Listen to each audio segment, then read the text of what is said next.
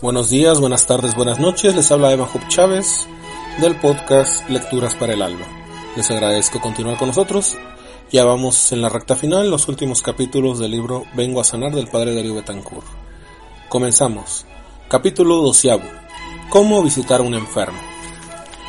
La pastoral de los enfermos no termina con el solo hecho de administrar el sacramento de la unción a la persona que lo pide. El campo de la salud es inmenso, Va desde la visita cariñosa y amigable a los enfermos de la comunidad hasta el diálogo que se debe entablar con los más alejados y que pertenecen a la misma comunidad. Las preguntas que una persona se hace ante la sorpresa de la enfermedad crean en la psicología del enfermo un momento oportuno para el encuentro con Dios.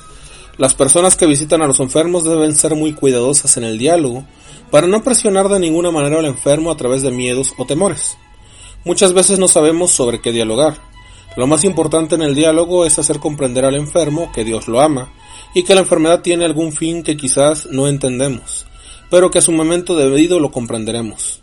Sería muy conveniente recorrer con el enfermo los tres posibles motivos del sufrimiento y del dolor que habló el Papa Juan Pablo II en su exhortación Salvici Doloris sobre el dolor humano. Véase capítulo segundo.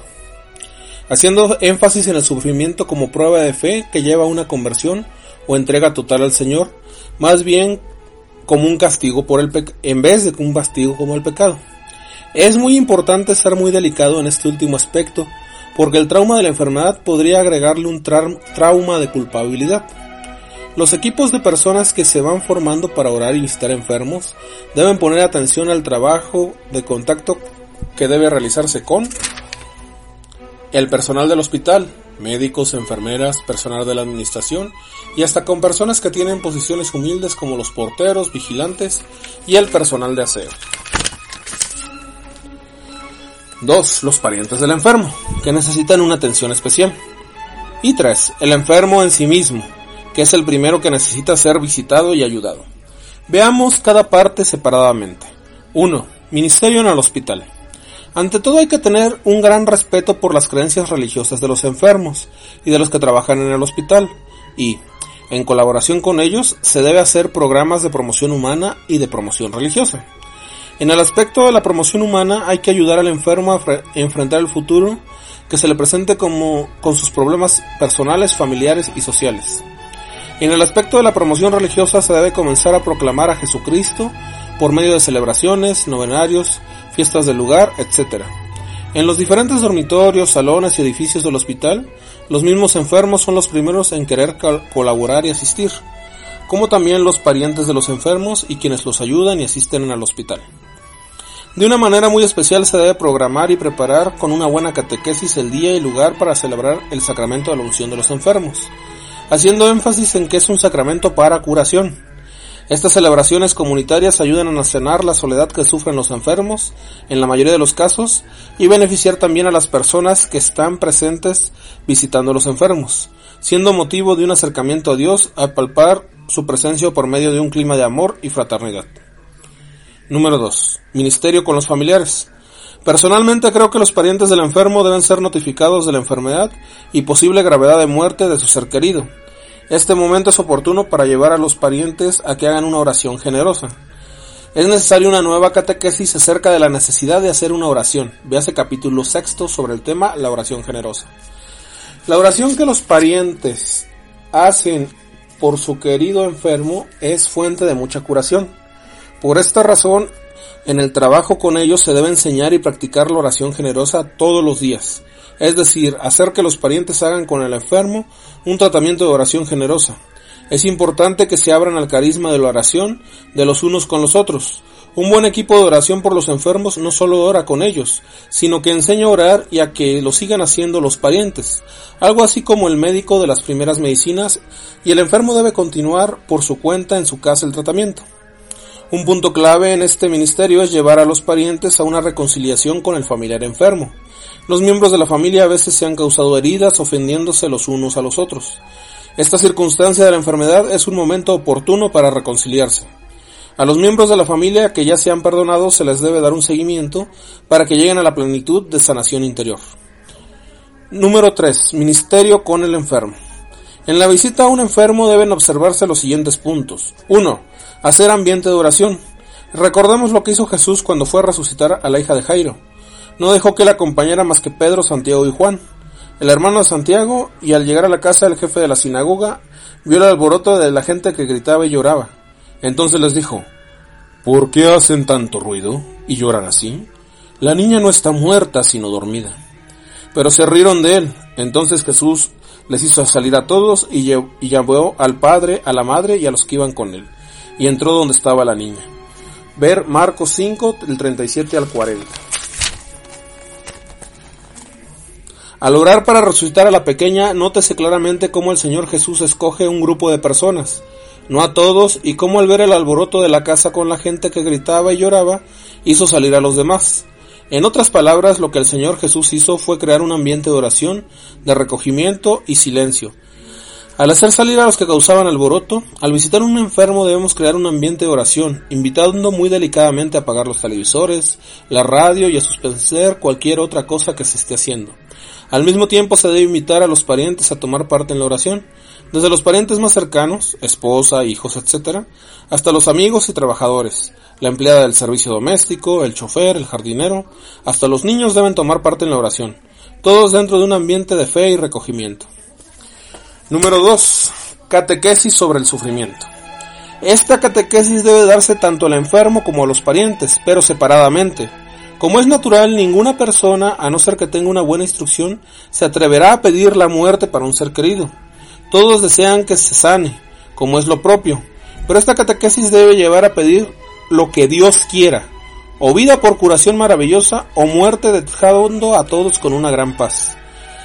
Creo que las personas que visitan a los enfermos, si se limitan a pedir solamente la curación física y espiritual, y no tienen en mente la idea y el pensamiento de que debido a la gravedad de la enfermedad, la persona puede morir, y no están prestando un buen servicio al enfermo ni a sus parientes, pues lo que están haciendo es alimentando la idea y la esperanza de que la persona se va a sanar. Si esto no ocurriera, se va a formar un gran resentimiento o desilusión contra Dios, quien aparentemente los ha defraudado. Una vez fuimos a un hospital a visitar a una religiosa que se encontraba muy grave con un cáncer terminal.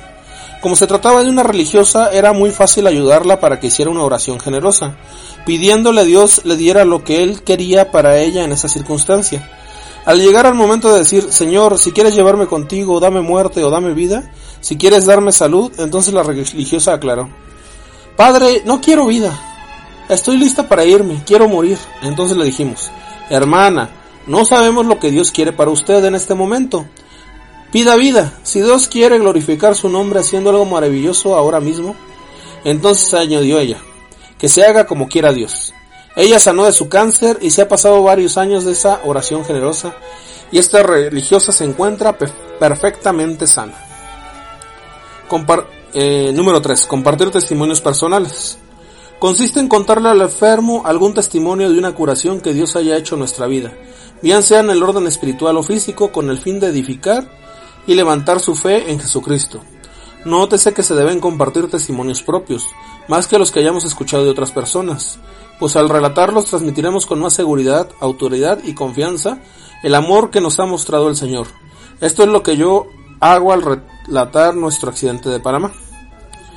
Inciso 4. D. Leer las palabras de Dios. Ayuda mucho a levantar la fe del enfermo la lectura de pasajes bíblicos donde se manifiestan que la voluntad de Dios es que estemos sanos y pasajes donde se muestra Jesucristo sanando a todos los que acercaban a Él, tanto física como espiritualmente.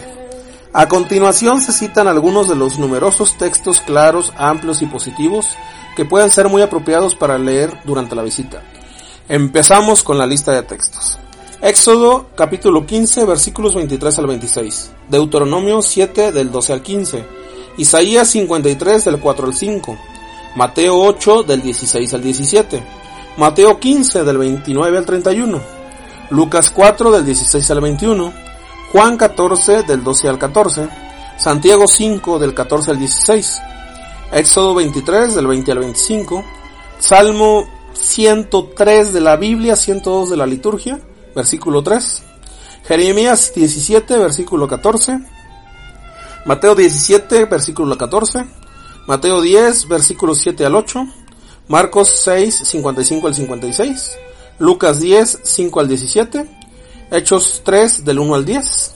Números del 21, Números capítulo 21 del 4 al 10. Salmo 107 de la Biblia, 106 de la liturgia, del 17 al 21. Mateo 4, 23. Mateo 12, 15. Marcos 16, 15 al 20. Juan 10 del 10 al 11 y Hechos de 10, 38. Quinto, arrepentimiento del pecado. La palabra de Dios insiste en que hay necesidad de purificar el corazón de toda culpa. Eclesiástico 38:10. También el apóstol Santiago recuerda, conviéncense unos a otros sus pecados para que sean sanados. Santiago 5:16. Debe pedir perdón no solo al enfermo, sino también todos los que oran por él y con él. El apóstol San Pablo es muy claro.